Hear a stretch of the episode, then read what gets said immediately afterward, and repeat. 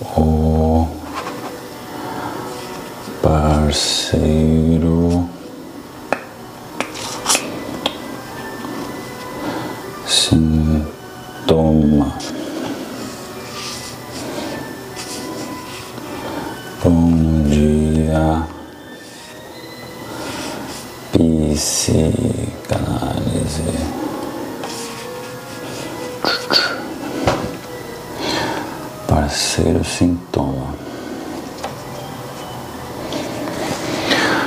Isso aí, bom dia. Bom dia a todos e a não todos. Bom dia aí. Então, eu vou fazer um comentário aqui breve. É um livro que eu gosto bastante, chamado O Osso de uma Análise, do Jacques Lamiller. Né? Tem muita gente que não gosta do Miller, ah, ele traduz, ah, ah, ele segura a obra do Lacan, a gente não consegue ler o Lacan porque o Miller que estabelece os textos. Pois é, né? Mas ele é um cara que tem coisas interessantes a falar. Já falei aqui semana passada. Bom dia. Camila Arantes. Eu falei que semana passada do, do Dijek, né? O Zizek. Que ele é um cara que diz assim, apesar das. Ah, apesar das, das é, divergências e não concordar com uma série de coisas, ele fala, meu, Miller era um cara que realmente assim me ensinou muito, né? Me ajudou a ler o Lacan de uma forma que sem ele teria sido impossível. Né? Então traz essa, essa perspectiva. Então esse texto aqui é bem interessante. Tá, eu vou depois colocar lá no grupo do Telegram, faço, pego só esse trechinho aqui, faço o PDF desse trecho, coloco lá no Telegram. Aliás, se tiver questões assim, contribuições, mas legal é colocar lá no Telegram, porque aqui eu tenho 15 minutos para falar, porque eu tenho paciente na sequência. Então, eu não consigo parar e ficar trocando uma ideia aqui, infelizmente. Então, deixo para falar o texto e aí, para interações, coisas do tipo, tem lá o grupo do Telegram. E nesse livro, chamado O Osso de uma Análise, é o fim da análise, o que resta de uma análise, pensando no corpo, né? Você vai lá, você tira o corpo, desmonta as partes todas, você chega ali no osso da análise que ele coloca aqui, vai chegar uma coisa bem interessante a respeito de, entre aspas, homens e mulheres na, no seu modo de desejar, de se relacionar, enfim. E começa dizendo assim, ó, que a primeira coisa a se pensar que o, o ele põe que o Lacan ele definiu a falta a ser. Né? Somos sempre seres faltantes, falta algo, sempre está algo faltando, é essa a ideia. Quando, quando algo não falta, se é que é possível, entramos no modo paranoico de funcionamento, faz aquela super interpretação para tudo, sabe-se tudo, e aí quando você tem, por exemplo, o alívio de uma falta que possibilita que tenhamos dúvida. Olha que alívio que é poder duvidar, né? Pô, talvez não seja isso, né? Agora, quando você tem certeza de tudo, o mundo vira um inferno, o mundo vira persecutório totalmente. E aí coloca assim, ele substitui, o Lacan, o termo sujeito por fala ser, que é o contrário de falta a ser, né? Então, falta ser, você tem essa dimensão de falta algo do ser, não existe algo como essência ao ser para Lacan, mas nós somos alguma coisa porque falamos. Então, a nossa realidade ela é constituída, ela é possibilitada a partir da nossa linguagem, a partir das nossas nomeações. Então, nomeamos o mundo e habitamos nesse mundo nomeado. E esse mundo também já foi nomeado por outros, e chegamos no mundo nomeado por outros e vamos avançando e recebendo banho de linguagem, por aí vai. Aí ele traz algo assim, ele fala, então esse fala ser é esse contrário ao falta ser, e ele faz uma relação, ele faz uma, um esqueminha aqui, eu vou mostrar aqui, no Instagram vai aparecer ao contrário, no YouTube já vai aparecer, acho que certinho aqui, porque não tem inversão da tela, mas ele coloca assim: o sujeito barrado está para o outro, assim como fala ser está para o parceiro. Vai colocar esse outro, esse outro é o teu código. Ah, então a gente está sempre falando do outro. Tanto é que aquele negócio assim, ah, ah, às vezes a gente gente dizendo assim: o paciente só fala do outro, você está aqui na terapia e só fala do outro, você percebe que você só fala do outro.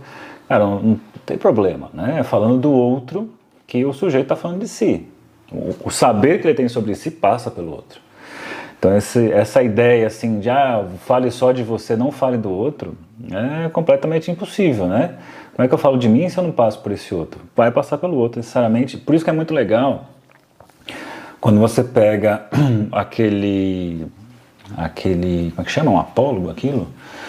Do tempo lógico dos, dos três prisioneiros que o Lacan fala, que você tem lá as bolas pretas e duas bolas pretas e três bolas brancas, ao contrário, tem o problema das bolas, o importante não é as bolas aqui, mas a importância que existe de ver o outro e também de ver o comportamento do outro, ver como o outro se posiciona frente a você, porque dependendo de como ele se posiciona, você vai saber se a bola que ele, que ele enxerga em você é A ou é B.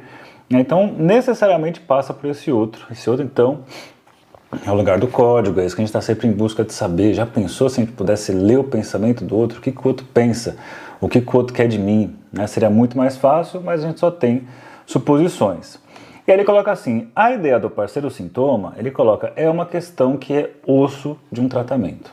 Então olha que legal assim: osso do tratamento meio fim de tratamento, né? a travessia de um, de, um, de um processo. Ele coloca aqui, ó, o osso de um tratamento é o sintoma. Sintoma é aquilo que eu sinto mal, aquilo que me faz mal, mas ao mesmo tempo eu não consigo abrir mão. Né? Por isso que sintoma e gozo tem uma relação super próxima. Né? Gozo é uma palavra que é, lacanianos adoram e que você tem lá pessoas dizendo que tem um certo exagero nesse uso, um uso meio à vontade assim. Inclusive tem um livro do Ricardo Goldenberg sobre isso, Desler Lacan, que ele critica muito a noção de gozo. Mas é interessante, assim, quando você pensa, pelo menos por uma via, é, que enquanto prazer tem a ver com uma homeostase, né, o prazer então está tá em equilíbrio, a gente pode enxergar até aquela coisa assim de, de como se fosse uma, uma curva, né? Você tem uma excitação, e depois tem uma descarga, e a coisa está resolvida, uma excitação, uma descarga, a coisa está resolvida, você tem lá um certo equilíbrio nisso. Quando você pensa em gozo, a coisa passa, porque ela, ela sobe muito e desce demais, né? Sobe muito, desce demais, e mesmo que você descarregue, nunca descarrega tudo, sempre tensiona demais, sempre fica um resto. Então tem uma certa, não homeostase, não é um equilíbrio, é um desequilíbrio então tem essa coisa mais do, do desequilíbrio. E aí, obviamente, quando você, entre aspas, escolhe um. Entre aspas, não, realmente escolhe um parceiro, parceira, você busca alguma coisa que te desequilibre. É, esse negócio assim, buscar alguém que te completa, é mentira, né? A gente não quer pessoa completa, porque completa, completa cessaria a falta, completa cessaria o desejo, estaria tudo resolvido e nada mais chato quando alguém te completa perfeitamente. É só casais muito estranhos, assim, que eles se dizem completos, mas obviamente você vai escutar, você vai ver que não é completo, tem ali os desníveis e não é, né? Então, essa ideia né, vai aproximar a questão do falacer, o parceiro, a ideia de sintoma, a ideia de gozo. Então, assim, ó, o osso de um tratamento é o sintoma e, mesmo precisamente, o parceiro sintoma. Quer dizer, um modo de gozar. Então, o que é um modo de gozar? Um modo de ter prazer e mais além de prazer. É, não é simplesmente temos prazer, nós temos lá junto o mal-estar vai de brinde, né? Então, quem numa relação nunca faz isso? A gente está lá falando da nossa relação, é prazeroso, mas também tem desprazer. É prazeroso, mas poderia ser melhor. É prazeroso, mas tem sempre esse mais, tem sempre essa coisa aí que poderia ser melhor, mas. E a gente vive naquela fantasia de, ah, se um dia eu encontrasse alguém que fosse tal coisa, ah, se um dia, né? E aí você tem a galera que entra nessa vibe de então não tem o que fazer, a vida é assim mesmo, e tem gente que nem entra nessa em relações, né? Fala assim, não vou ter nada com ninguém porque a vida é um grande mal-estar, eu vou ficar aqui de braços cruzados, emburrado, porque a vida não tem sentido nenhum. Né? Querendo ou não, é o sujeito que está tentando uma completude para o outro lado, não precisar de ninguém. Né? A ideia de não preciso de ninguém, e mais uma vez aquele erro, sempre que você exclui o outro da história, vai dar merda. Deixa eu voltar. É, apesar das frases do Instagram muitas vezes ser o contrário, assim, não o outro, precisamos né, não escutar o que o outro quer e sim fazer o que queremos, como se fosse possível fazer essa quebra. Ali diz assim na página 90, ó, se o osso de um tratamento é imaginário, o fim da análise consiste em ultrapassar o plano do imaginário. Imaginário é a parte narcísica nossa, né? É a parte do, da certeza que nós temos, de quem nós somos, de quem amamos, de que o outro nos ama, então, o fim da análise numa dimensão do imaginário é ultrapassar o plano imaginário. É cair cada uma das camadas, como o Freud falou, as camadas da cebola, da cebola narcísica. Um ponto. Ou pode ser o fim da análise é a desidentificação fálica. Ou ainda que o fim da análise é travessia da fantasia. E ele coloca: mas se o osso do tratamento é o sintoma, o que é fim da análise? Né, o fim da análise, pensando nesse parceiro sintoma, é, nessa questão, vai colocar que é o sujeito poder chegar ao modo de gozar. E olha que legal, ele fala assim: ó, o sintoma não tem o que fazer no fim da análise, não vai acabar com ele. O que, faz, o, que você, o que acontece é fazer algo com ele. E diz assim: olha que legal, ó. Dizer que se chega a se identificar com o sintoma significa que eu sou tal como eu gozo. Lembrando que eu gozo tem a ver com essa dimensão prazer e além do princípio e além do prazer. Né? Essa dimensão que sempre estamos assim, tá ruim, mas tá bom. Não é assim que a gente sente as coisas? Tá ruim, mas tá bom. Se tá tudo bom, tá tudo ótimo, tudo perfeito, tem um remedinho ajudando nessa história ou tem um pezinho na mania. Se está tudo bom, tem alguma coisa acontecendo. Da mesma forma, se está tudo muito ruim, tem o pezinho ali na depressão e tem alguma coisa também que está fora né, do, do, do sujeito que diz que não pode desejar de jeito nenhum. Então, por isso que ele coloca assim, ó. É, olha que legal isso, ó. Essa pergunta que ele coloca. A travessia da, fan da fantasia é concebida como desinvestimento da fantasia, desinvestimento de libido, né? de investimento libidinal, de interesse erótico naquilo. Ele coloca, mas dizer que a travessia da fantasia acontece um desinvestimento de libido, isso não resolve nada. Ótimo. Porque a libido, no sentido de Freud, é uma quantidade constante. Então Freud vai dizer, né, a pulsão como uma força constante, libido como força constante e vai colocar então, por, se é uma força constante, se eu retiro o investimento da libido nessa experiência, nessa fantasia, eu vou ter que investir em outro lugar. Porque é um fluxo constante, é uma torneira aberta que sai água o tempo todo. Se não for para regar aqui, eu vou eliminar isso, vou ter que regar uma outra coisa. Então ele vai colocar, será que o, fim da análise seria né, você inibir esse, esse gozo? Seria ir contra o gozo? Aí ele vai trazer algumas coisas. É... Então ele fala assim, na verdade, então, por, não, por ser impossível isso, essa questão de inibir esse, esse gozo, nem seria por aí também, ele vai colocar que toda a relação vai ser sintomática. E diz aqui, ó, não há relação sexual. O falacer, como ser sexuado, faz parceria, não no nível do significante puro, mas no nível do gozo. E essa ligação é sempre sintomática. E aí mais à frente ele diz assim: evidentemente, os homens e as mulheres, para, para a psicanálise, e se seguimos Lacan, né, então são, é um ponto de vista da psicanálise, é um ponto de vista da psicanálise para lacanianos e também para a psicanálise para lacanianos, nessa época do texto do Miller, é uma questão de escolha. Então, homens e mulheres é uma questão de escolha e isso não tem nada a ver com sexo biológico de acordo com Milé. E vai dizer, isso daí vai configurar o que é um homem e o que é uma mulher são modos de gozo. Né? São modos de gozo, modos de ter esse prazer com esse plus desse prazer, que vai ser tão característico do nosso desejo, nossas fantasias e por aí vai. E vai colocar o modo é, masculino de fazer a coisa, lembrando que o masculino não tem nada a ver com ter pênis, é o modo de, de gozo, e o modo feminino tem nada a ver com ter vagina, é um modo de gozo, ele coloca o pequeno a é uma unidade de gozo, é uma unidade discreta de gozo, separável, contabilizável. É verdade que ela. Então veja que essa palavra aqui, separável, contabilizável, já aquela dimensão da forma masculina de gozo em que é possível destacar uma parte. Né? É, consegue, por exemplo, se relacionar com uma coisa só, com uma parte só, né? coleciona aí nas parceiras, por exemplo, alguma coisa característica delas. Por isso que ele vai dizer assim que para o homem é, o parceiro sintoma tem a forma de fetiche. É possível reduzir o seu parceiro sintoma a um pedaço, a uma parte. É uma forma perversa de fazer a coisa, né? Não é aquela fixação perversa exatamente, mas é semelhante ao modelo fetichista de eleição de uma parte do outro. Né? É mais ou menos aquilo, né? a, a, do senso comum que o homem fica muito naquela coisa do sexo e as mulheres fazem amor.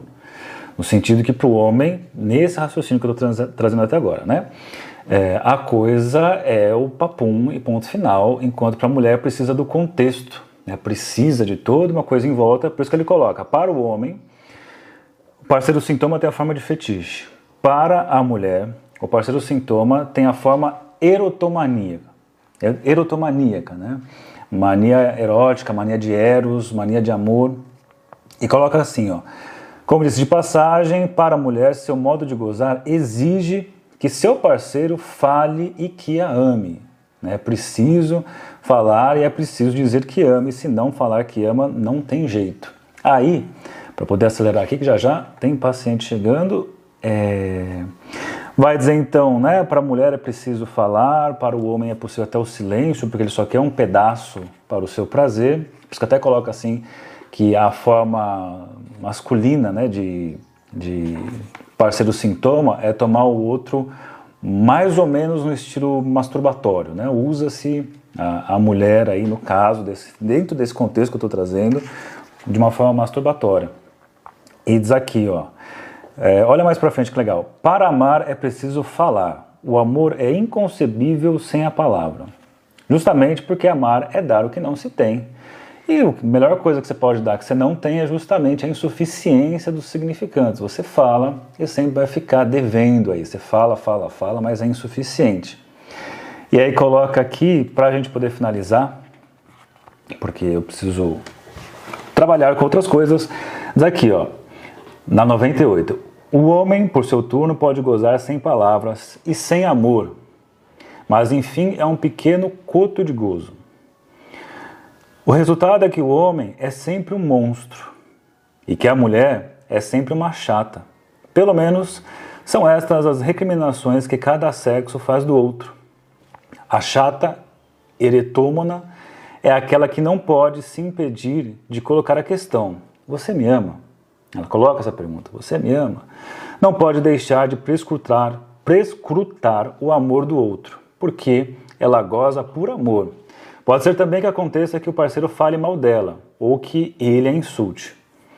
Expus um caso desses em meu curso, mas o que conta é o que lhes fale. E a gente se apercebe escutando mulheres em análise até que ponto elas se, são, estão apaixonadamente ocupadas com o que se diz delas. Até que ponto elas estão apaixonadamente ocupadas com o que se diz delas, especialmente com o que diz dela o homem que a ama.